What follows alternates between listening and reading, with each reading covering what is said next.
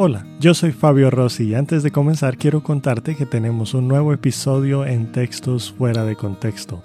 Si no lo has oído, búscanos desde tu plataforma de podcast favorita o en nuestro canal de YouTube. La iglesia tiene una gran responsabilidad, no solo de conducirse y edificarse mutuamente como familia en la fe, sino también de cumplir su misión de proclamar el Evangelio a todos aquellos que aún no lo han oído.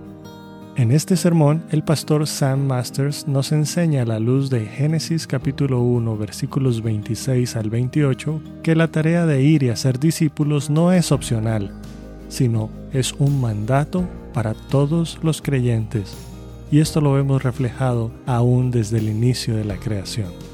Escuchemos.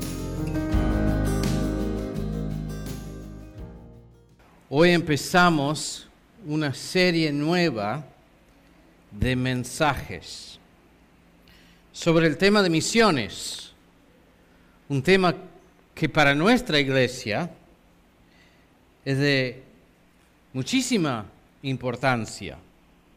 Obviamente debe ser de importancia para cualquier iglesia. Nosotros tenemos, siempre señalo, destilado, tenemos un versículo que marca de alguna forma nuestro concepto de cómo debe funcionar la iglesia hacia adentro, nuestra familia. Seguimos la verdad en amor, juntos crecemos en todo en aquel que es la cabeza, seguimos a Cristo, glorificamos a Cristo. Efesios capítulo 4, versículo 15. Por el otro lado, esto es la vida hacia adentro, esta es la vida hacia afuera. Rogad pues al Señor de las mies que envíe obreros a sus mies. Como iglesia tenemos una gran responsabilidad misionera, no solo de enfocarnos como familia de Dios, sino de pensar en aquellas personas que no han escuchado el Evangelio. Y por eso hemos hecho esfuerzos por comenzar iglesias en otra parte. El Señor ha bendecido esos esfuerzos. Anoche tuvimos una reunión de la Asociación de Pastores de Iglesias que han salido de acá. Fue muy linda la reunión. Los pastores de Saldán, los pastores de Jesús María, San Luis, San Juan, em, La Rinconada, etc. Ahora, el tema es de que a veces acá adentro no nos damos cuenta que está pasando todo eso y a veces hay como una especie de desconexión entre nosotros que estamos acá y lo que está pasando allá afuera. Y queremos que todos entendamos esta prioridad que nosotros le damos como iglesia a la obra misionera. Entonces, estamos empezando una serie, creo que van a ser cinco domingos, sobre el tema de misiones. Y lo vamos a enfocar quizás de una perspectiva que a lo mejor han visto antes o no, vamos a ver. Por lo general, cuando se habla de misiones, vamos a ciertos pasajes, y creo que en el curso de la serie vamos a ver esos pasajes, pero pasajes como Mateo 28, 16 hasta el versículo 20, Hechos capítulo 1, versículo 8, vamos a hacer referencia a los dos pasajes hoy. Hay otros pasajes en el Nuevo Testamento, pero ya hay como cuatro o cinco pasajes que son los típicos que hablamos cuando estamos hablando de misiones. Y eso puede darnos la sensación de que, bueno, están esos pasajes, son importantes, están en la Biblia, tenemos que darles importancia, pero después está todo lo demás. Y creer de que de alguna forma casi que no hay relación. Pasa en nuestra vida de iglesia a veces. Pensamos, bueno, en la iglesia hay distintas funciones. Están los músicos, gracias a Dios por los músicos, y el que le gusta la música, que puede tocar algo, lo que sea, dice, yo me arrimo ahí, es, eso es lo mío, la música. Y tenemos el equipo de sonido arriba, de multimedia, qué importante ese rol que hacen, eso es lo mío. Hay otros, a mí me gustan mucho los niños, yo voy a trabajar con los niños. Y entonces cada uno, según sus propios gustos, quizás sus talentos, los dones que el Señor le puede dar. A lo mejor piensa, ahí me meto yo, y mi función en el reino de Dios es ese. Y está bien, de cierta forma, esa óptica. Todos tenemos una función por cumplir en el cuerpo de la iglesia. Pero lo que nos olvidamos es de que la iglesia entera, nuestra función como iglesia es misionera. Todos tenemos que estar pensando en misiones, todos tenemos que estar preocupados por la expansión del Evangelio en nuestro país, en nuestra provincia, en nuestra ciudad y por el mundo. Y si estamos funcionando bien como iglesia, estamos mandando misioneros, estamos apoyando proyectos nuevos, estamos plantando nuevas iglesias y esto debe ser de importancia a cada miembro de la iglesia. No es opcional. Ser parte de la música es opcional. No es para todos. Menos mal, yo ay, no sirvo. Ustedes no quieren que yo esté en la música, les aseguro. Algunos ya hace años padecieron eso. Y esas, esa etapa ya pasó, mejor que no volvamos a esa etapa. Todos tenemos que entender la visión misionera de la iglesia todos tenemos que entender este mandamiento que nos da a nosotros de forma corporativa. Entonces, para entender esta dinámica, esta serie, vamos a estar viendo no solo misiones en este versículo, eh, en, los, en lo que se llama la Gran Comisión, Mateo capítulo 28, eh, la reiteración de la gran comisión de alguna forma en Hechos capítulo 1, versículo 8. Si lo que vamos a ver en esta serie es de que el tema de las misiones es en realidad central a todas las escrituras. No es solamente del Nuevo Testamento tampoco. El proyecto misionero de Dios empieza en el capítulo 1 de Génesis, que va a ser el tema de hoy. Yo hace varios años hice, escribí un ensayo académico sobre Mateo 28. Y si uno estudia el libro de Mateo bien, entiende la estructura de Mateo, Muchas veces uno agarrando ciertos comentarios, casi como que Mateo 28 y la Gran Comisión, es como si fuera eh, algo adicional. Como cuando termina un libro, cuando uno lee una novela y terminó la historia, pero después al final eh, te ponen una, una, página que dice, bueno, y este, este héroe eh, lo que le pasó después. Y esta persona te dice qué pasó, pero en realidad el libro terminó. La historia terminó, pero eh, tenemos curiosidad por saber qué viene más tarde. A veces pasa en las películas.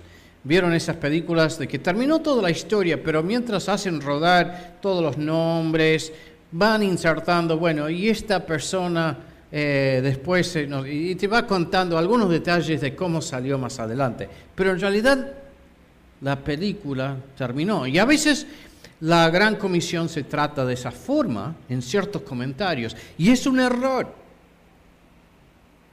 Porque en realidad el arco narrativo del libro empieza en el capítulo 1, donde narra quiénes son los de quién desciende el Señor Jesús y comprueba de que el Señor Jesús es el Mesías, el descendiente de David, el legítimo rey de Israel, y toda la historia de Mateo llega a la culminación no en la historia de la cruz, aunque es de suma importancia, tampoco en la resurrección, aunque también es de suma importancia, no, que, no queremos quitarle importancia alguna, obviamente, a lo que Jesús hizo en la cruz.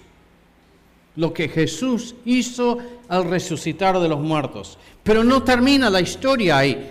El punto, el apogeo, la cima del libro es capítulo 28. Encima de ese monte hemos llegado a la cima en el capítulo 28, donde Jesús había dicho, vengan y se van a encontrar conmigo arriba de un monte, en el punto más alto. Ese es el punto más alto del libro.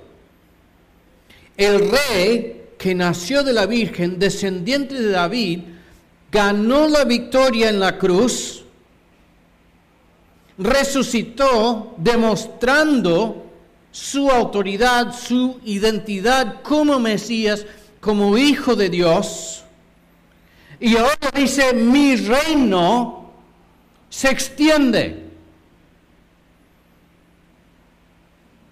por medio de mis discípulos. Y si no entienden que la culminación del libro de Mateo termina con ese pico alto de la gran comisión, no han entendido el libro de Mateo. Y de la misma forma, toda la Biblia tiene una estructura misionera. Y vamos a ver en el mensaje de hoy un versículo, dos versículos, un pasaje clave en el libro de Génesis, que en realidad representa, es, es como si fuera un pasaje paralelo de la Gran Comisión. Podríamos decir que es la Gran Comisión en el Antiguo Testamento. Habla de la misión que Dios les da a los seres humanos desde día uno. Entonces vamos ahora al capítulo 1 de Génesis. Génesis capítulo 1. Y vamos a ver los versículos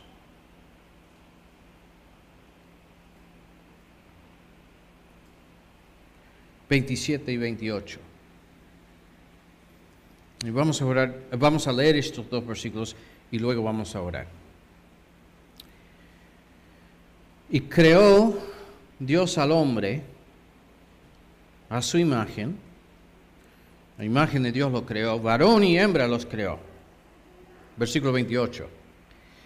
Los bendijo Dios y les dijo, fructificad y multiplicaos llenad la tierra y sometedla, ejerced potestad sobre los peces del mar, las aves de los cielos y todas las bestias que se mueven sobre la tierra.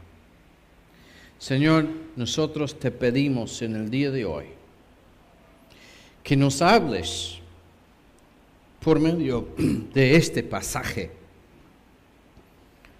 haznos entender, haznos entender su rol en el desarrollo de todas las escrituras. Pero Señor, que no sean simplemente ideas teóricas, sino que entendamos cómo se debe aplicar a la vida de nuestra iglesia y la vida de cada individuo.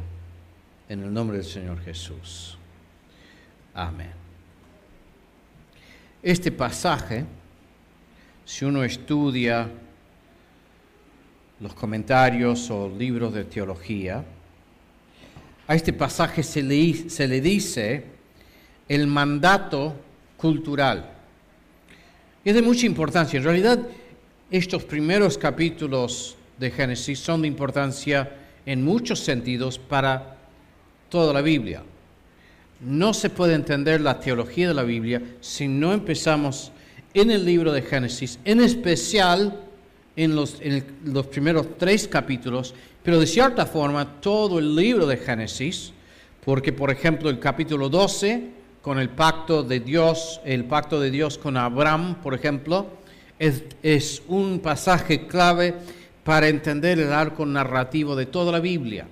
No podemos entender qué pasa con la llegada de Jesús si no entendemos el capítulo 12 del libro de Génesis. Y no podemos entenderlo tampoco si no hemos entendido esta primera parte. Génesis capítulo 3, versículo 15, el protoevangelio, la promesa de un Salvador que vendría para revertir los efectos del pecado. El evangelio en realidad empieza ahí, pero la gran comisión empieza aquí, en lo que los teólogos llaman el mandato cultural. Acá, en palabras, en realidad son pocas palabras y de cierta forma son muy sencillas, pero tenemos la semilla de toda una cosmovisión cristiana de cómo tenemos que entender toda la creación y nuestro rol dentro de la creación y nuestra relación con Dios. Dios ha hecho hombre y mujer. Eh, perdónenme, hay dos géneros, hay dos sexos nada más, no hay tres, no hay cuatro, no hay cien. No hay infinidad de sabores. Dios hizo hombre y mujer y los dos son portadores de la imagen divina. Su rol es de representarlo a Dios, representar el señorío de Dios ante su creación. Por eso es tan trágico cuando los seres humanos caemos en el pecado de la idolatría.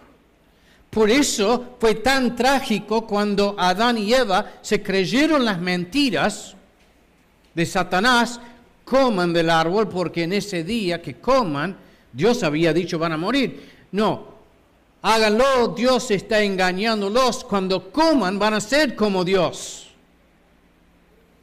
Y al hacer eso fuimos destituidos de nuestra posición de honor en la creación como embajadores, como representantes de Dios, como delegados de Dios ante toda la creación. Nuestra función es de proteger, de cuidar de la, de la, creación y de representar la presencia de Dios en el mundo. Es un rol tremendamente noble. Nuestra función dentro de la creación. ¿Qué significa esto de la imagen divina? Por empezar, significa eso. Nosotros con Carita pudimos visitar algunos años atrás a Inglaterra.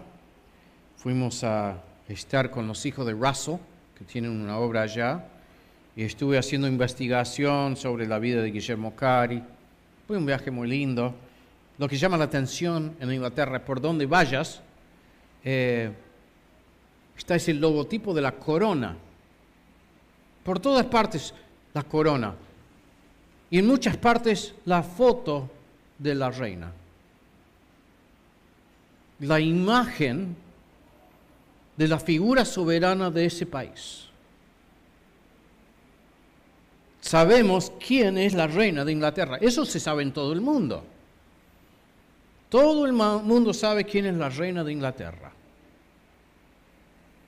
Representa la nación. Para bien o para mal, lo que uno piense políticamente, uno sabe quién es la reina de Inglaterra. Esa era nuestra función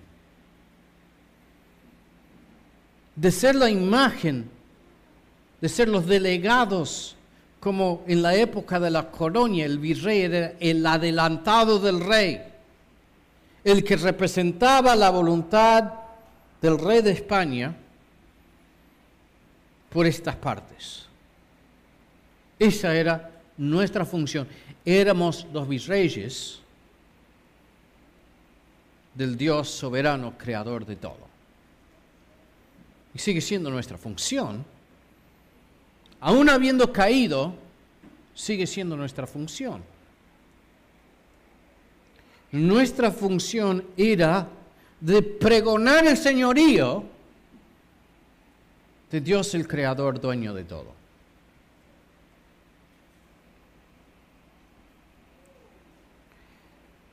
Cuando se habla de la imagen hay mucha especulación Algunos han observado de, que aquí dice que la imagen no yace solamente en el hombre, y me parece que eso es correcto, porque dice hombre y mujer los ha creado. Esa imagen divina está en hombre y mujer. Por eso es de tanta importancia el matrimonio. En el matrimonio tenemos una representación aún más clara de la divinidad. No es de que en sí es una trinidad, pero es como un eco de esa unión, esa relación de amor que existe eternamente en el seno de Dios, esa relación íntima y amorosa y creativa. De esa forma, hombre y mujer representamos mejor la realidad divina. Algunos pensando en el tema de la imagen dicen, bueno, será en la creatividad del hombre. Y algo de eso me parece que puede haber, en especial cuando más abajo vemos que dice, fructificad y multiplicaos. Dios es un Dios ultra creativo y de su creatividad hay una producción constante. Vemos la infinidad de formas en la creación. Últimamente no sé por qué, pero me han fascinado los árboles, eh, los árboles. Bueno, los pájaros. Los pájaros están en los árboles, también me gustan los árboles, pero los pájaros. Y entonces, eh, no me gustan mucho los medios sociales. De todos, el que más me gusta es el Instagram porque te ponen fotos nada más. Y no se presta para esas cosas de que, uh, si, a vos, eh, si vas a tomarte la vacuna, te están queriendo envenenar de no sé dónde, esas cosas. Eh, no, no, no se presta eh, mucho para eso en Instagram. Y además uno escoge lo que quiere ver. Y a mí me gustan los pájaros. Y es fascinante la cantidad de pájaros. Hay miles y miles y miles de especies. Y una variedad y tantos colores. Todos creación de Dios. Y una de las grandes tragedias de la caída ha sido cuántas especies han desaparecido porque nosotros como raza no hemos cumplido nuestra función administrativa, nuestra función de cuidado, nuestra mayordomía sobre este hermoso planeta que Dios ha creado. Es una creatividad infinita, no tiene límites. Cuando pensamos en otros planetas, vieron que aterrizó ese robot esta semana en Marte. Es fascinante. Este es un solo planeta y Dios ha hecho millones de planetas.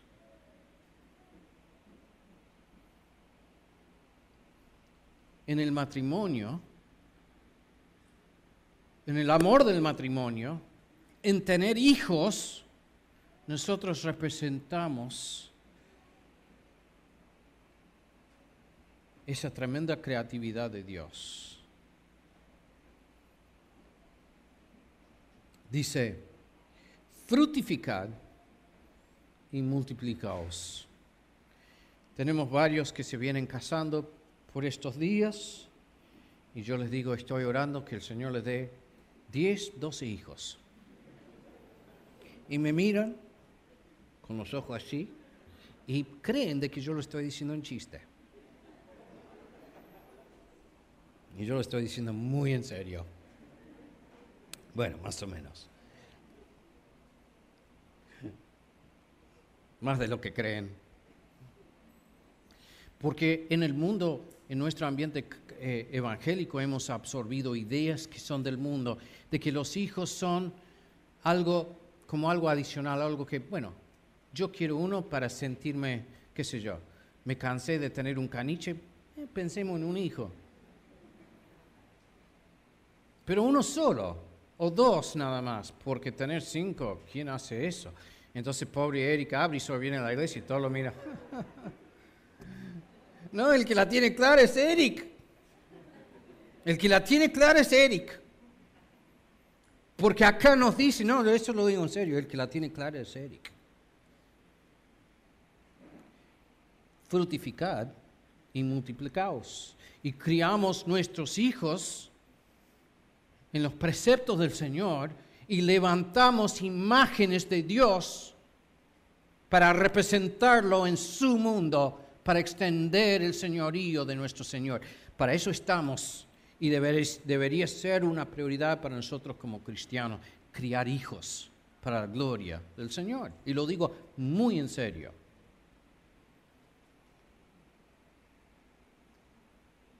Los bendijo Dios y les dijo, frutificad y multiplicaos, llenad la tierra y sometedla, ejerced potestad sobre los peces del mar, las aves de los cielos y todas las bestias que se mueven sobre la tierra. Sabemos de que lo que viene, lo que se viene ahora en el relato es una tragedia.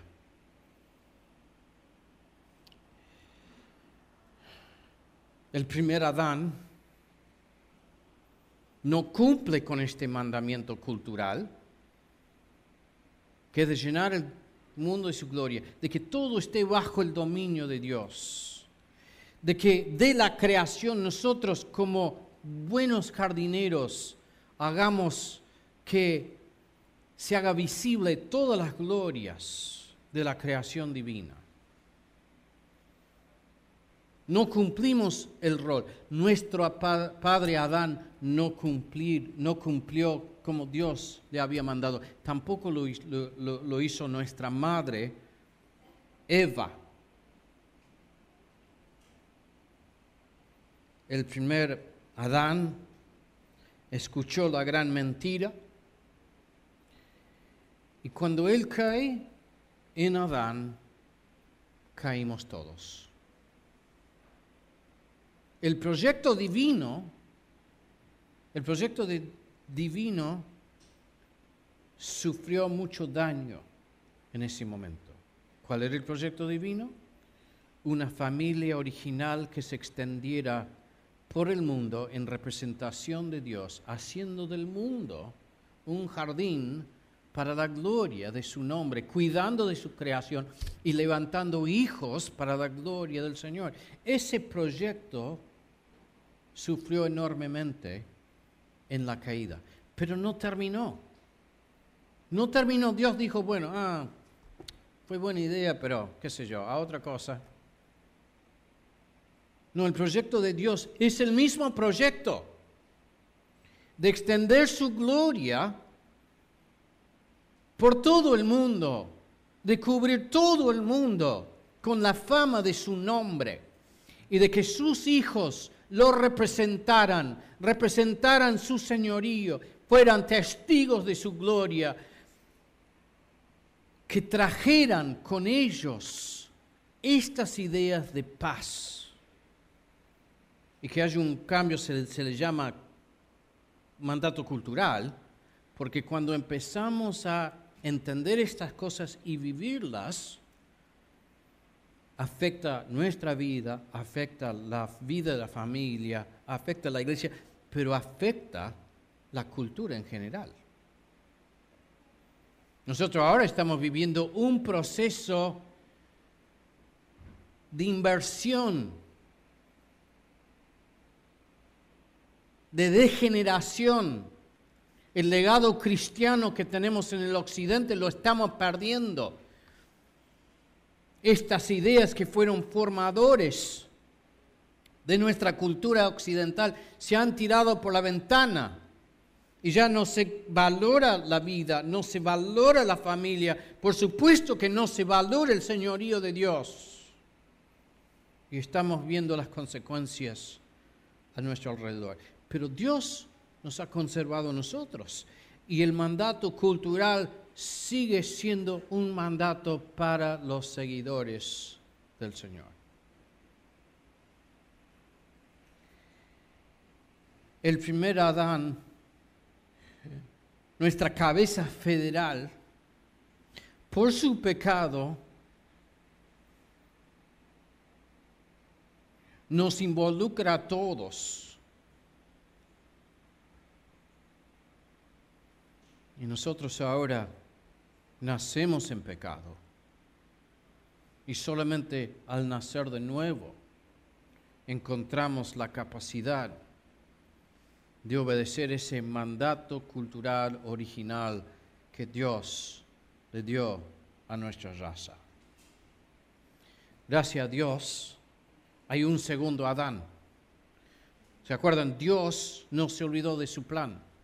Dios no dejó de lado su proyecto de una raza de personas representándolo, personas que fueran la verdadera imagen de Dios en el mundo, o sea, voceros, delegados del Señor. Mandó a su Hijo y en el Señor Jesús tenemos un nuevo Adán, un segundo Adán. Eh, Romanos capítulo 5.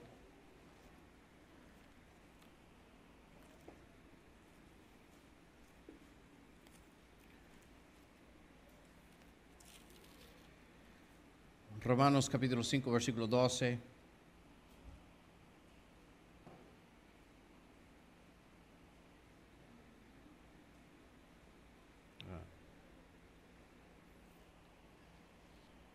Por tanto, como el pecado entró en el mundo por un hombre por el pecado la muerte, así la muerte pasó a todos los hombres cuanto todos pecaron.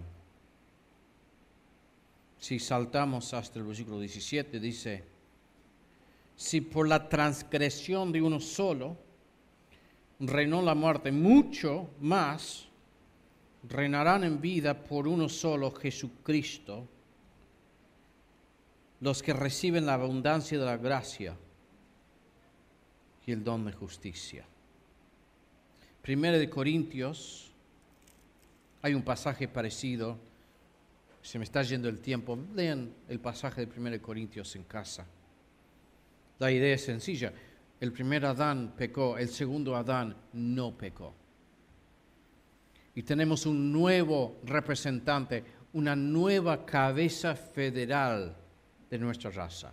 Y los que hemos nacido de nuevo, hemos, los que hemos puesto nuestra fe en el Señor Jesús, ahora somos descendientes no solo de Adán, sino que somos también descendientes y herederos de Jesús.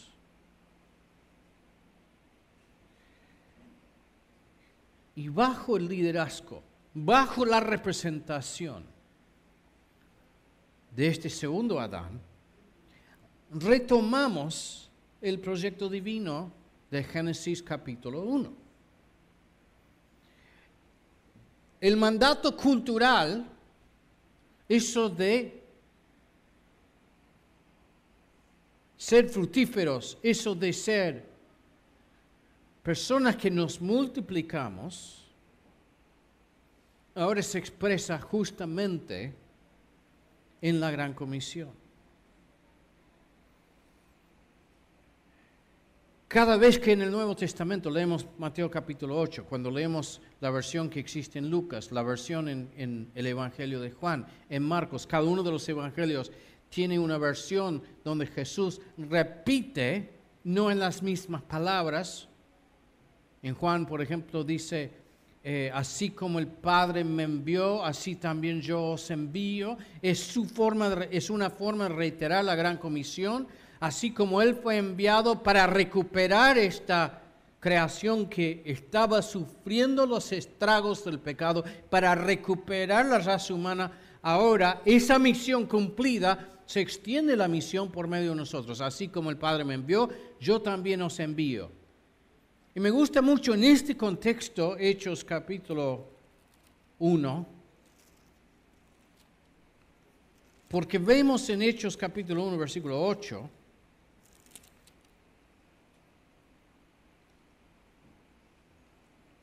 la extensión geográfica de la gran comisión. Versículo 8, antes está hablando de la segunda venida, nos toca a vosotros saber los tiempos o las ocasiones que el Padre puso en su sola potestad. Habían preguntado, ¿y cuándo vas a volver? Ahora vivimos este tiempo extraño intermedio entre las dos venidas. Ya vino Jesús. Y ese momento es el momento más grande de la historia de nuestra raza. Vino el Redentor. Vino, venció, venció al pecado, ofrecióse en sacrificio por nuestros pecados. Sacrificio que fue aceptado por el Padre y confirmado en poder por medio de la resurrección, el momento clave de la historia de nuestra raza. Y hubiera pensado uno, bueno, ahí terminó la historia, fin de película. No, continúa. Y ahora nosotros nos encontramos entre las dos venidas, en lo que algunos teólogos llaman el ya ya Cristo murió, ya reina, Jesús ya nos bendice, ya somos hijos de Dios, pero todavía no, esperamos su venida, esperamos que vuelva para que ya sea finalizada. Dice, debe reinar hasta que ponga debajo de sus pies todos sus enemigos. Y es lo que está haciendo ahora, está poniendo debajo de sus pies todos sus enemigos. ¿Cómo lo hace? Por medio de sus delegados. Nosotros ahora retomamos esa misión original. Frutificad y multiplicaos. Versículo 8, pero recibiréis poder cuando haya venido sobre vosotros el Espíritu Santo y me seréis testigos. Y habla de una expansión geográfica que comienza en Jerusalén, pero no termina de ninguna forma ahí. Y si nosotros entendemos este pasaje, tenemos que entender que habla también de nosotros. Me seréis testigo en Jerusalén, toda Judea, Samaria y hasta lo último de la tierra. ¿Se dan cuenta que no terminó el proyecto? Es el mismo proyecto de Génesis 1. Ahora ha tomado una forma aún más definida y se logra por medio de la predicación del Evangelio. Cristo es Señor. ¿Cuál era la función de Adán y Eva? Jehová, Dios, es Señor. Nuestra función cuál es? El Dios trinitario es Señor.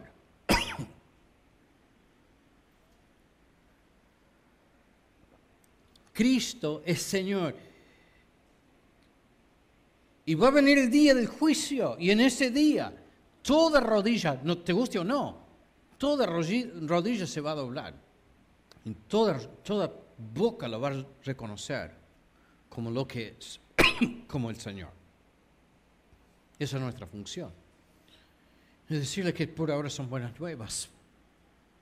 Porque Cristo por su muerte ha hecho posible la, reconciliación con Dios.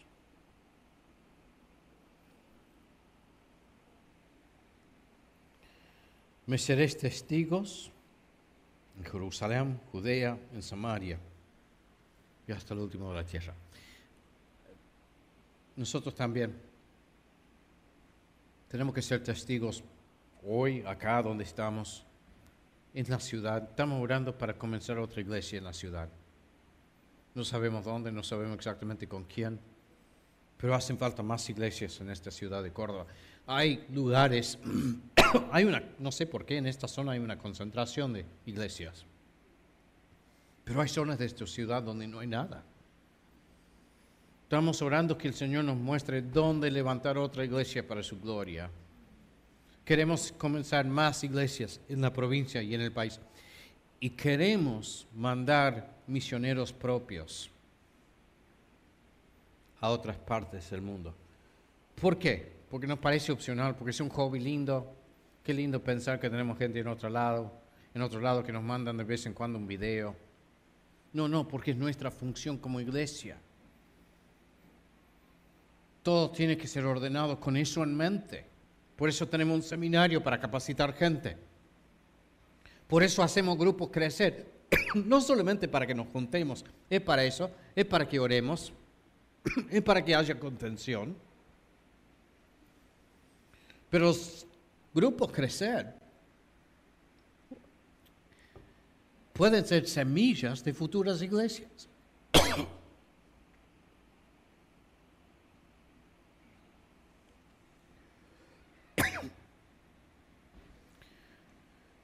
Versículo 28.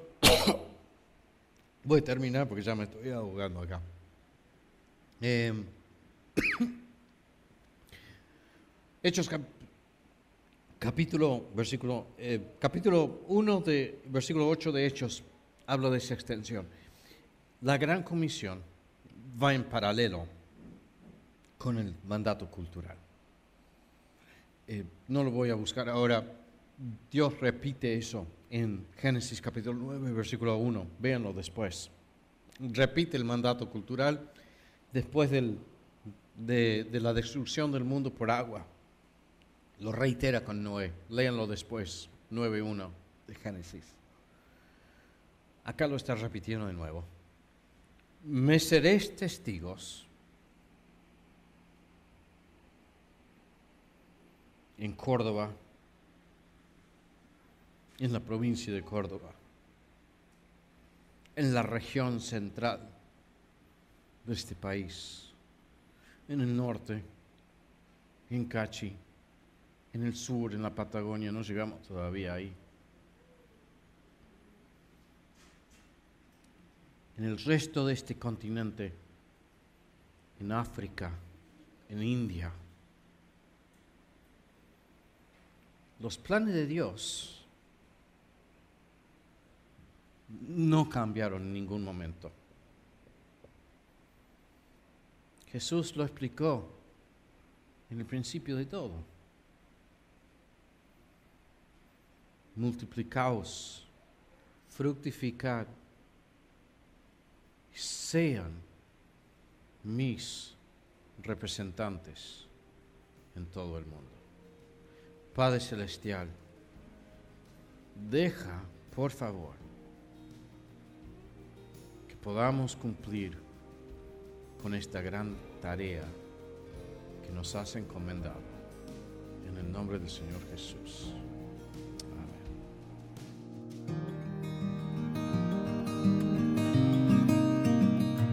Gracias por escuchar un sermón para tu semana. Si deseas más recursos como este, te invitamos a visitar nuestra página web coaliciónporelevangelio.org. Hasta la próxima.